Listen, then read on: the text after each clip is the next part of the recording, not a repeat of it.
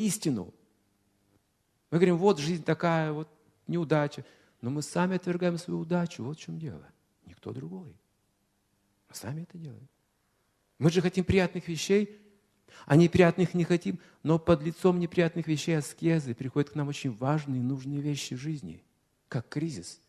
Если кто-то его правильно переживет, вы взлетите на много уровней выше в вашем сознании, в жизни. После кризиса можно обрести огромный успех в жизни, осознав свою природу неправильную. Просто исправить свой менталитет, умонастроение.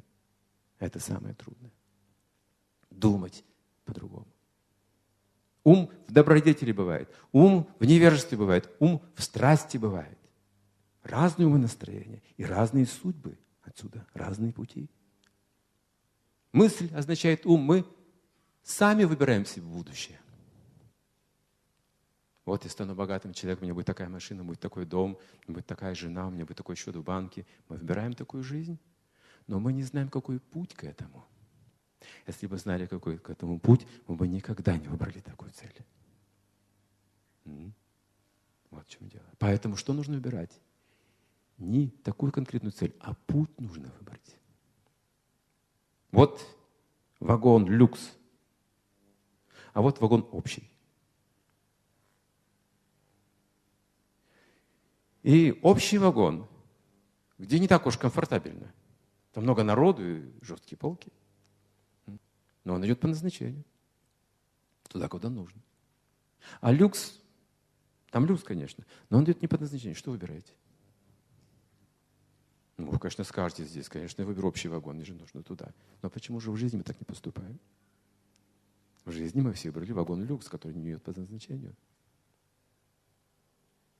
Ведах это называется шреес преес. Сейчас, сейчас я объясню.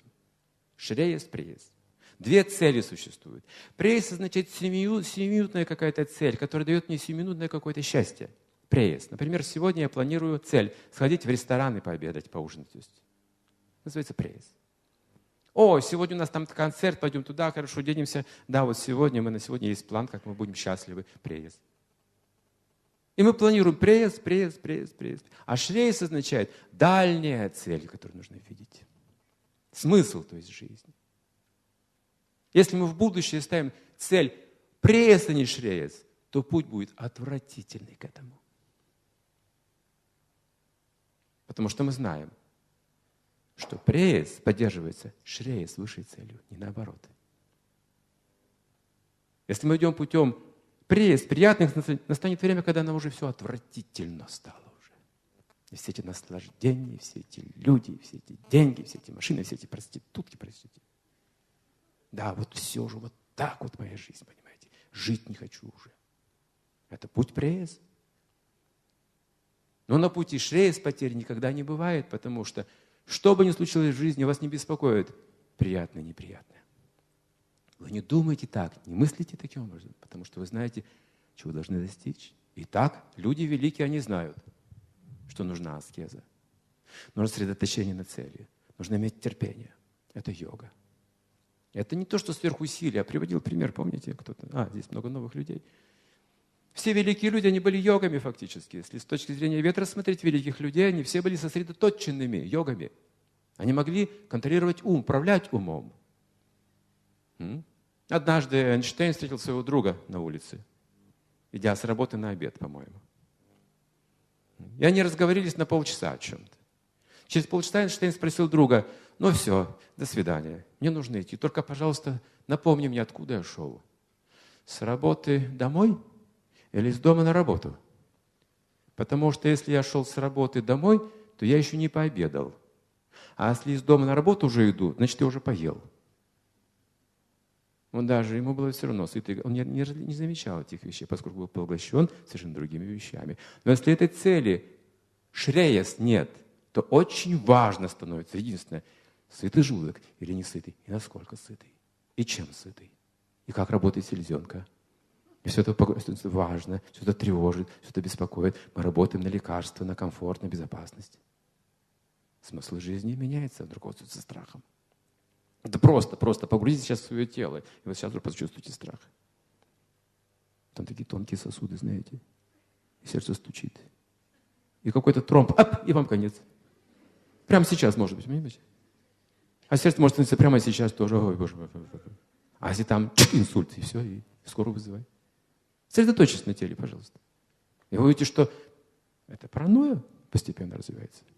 Люди, сосредоточенные на себе, постепенно становятся параноидальные синдромы проявляют. Потому что страх жизни, а что завтра, что послезавтра. Нет, нет, нет, нет, нет. Один человек устроился моряком э, на корабль. Там это Серни, Сенер, не знаю, история с ним. Ну, в первый раз вообще, представьте, вышел в море. Но он там романтику представлял, как обычно, морскую. А там шторм настоящий. Пяти этажей. Волны начались, это вот их корабль-то этот, Сенер, он там стал весь трещать, гнуться, деформироваться вот на этих волнах. Там, вот, знаете, он вздымается вот так, потом вниз, это его захлестывает, то наверх. И если вы первый раз попадаете в шторм, вы сразу почувствуете панику в уме. Это будет мощнейший шок вообще. Не, не были в шторме? Вот реально. Можете посмотреть такие съемки даже штормовые. Вы будете в ужасе, как вообще корабли ходят вот в Тихом океане, Атлантическом океане. Но на самом деле это привычное дело для моряков уже опытных. Как? И вот он, увидев этот ужас, прежде всего ему, ему было плохо чисто из страха, конечно же, а вторая э, проблема тошнила. Что земля из-под ног, это качкой, и вот он, представьте, никакой схватился за эту мачту вообще. И из него там все это вот идет, и в этом страхе, в этом ужасе он просто, не знаю, молится, не молится, не знаю, в таком состоянии невменяемом. И при этом он вдруг замечает, что вся остальная команда бегает по палубе и занимается работой. Никто, знаете, там не молится, не берется за мачту, все работают. И в конце концов кто-то не выделил из команды и пнул его ногой. Говорит, что ты здесь вообще? Иди помогай вообще. И пинками раз-раз заняли его работу, и он забыл про качку и про шторм. Шреес преес. Как можно в такой ситуации что-то делать? Как я могу что-то делать в этой компании? Они, они меня не любят, они меня обижают. Мало приятных слов говорят. Я пойду туда, где приятно, где можно обниматься, кушать сладости, запивать шампанским, смотреть в глаза. Не так ли? А долг выполнять, вот что важно, чтобы не замечать все эти вещи. И когда человек выполняет свой долг, говорит, если вы работаете, исполняете свой долг, вы счастливы, вы приходите, приходите с работы домой и говорите жене, ну что, ужин есть? Она говорит, ну еще нет. И вы не раздражаетесь, потому что вы выполнили свой долг сегодня, вы удовлетворены внутри. У вас не будет раздражения. Мужчины, если вы выполняете свой долг ежедневно, вы никогда не будете удовлетворены.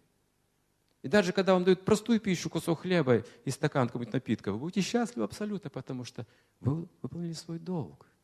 Вы не заметите этого. Но если долг не исполняется, или вы не на своем месте, вы никогда не почувствуете удовлетворение. Всегда будет мало, мало, мало. Домой даже прихожу, жена не может по-человечески приготовить. Даже поднести по-человечески не может. Как-то вот все не так она делает, понимаете. Все раздражает. Потому что долг не исполняется. Человек не удовлетворен, потому что не следует дхарме, долгу. А дхарма означает жертвенность. Если вы этот день прожили для себя, вы будете несчастливы.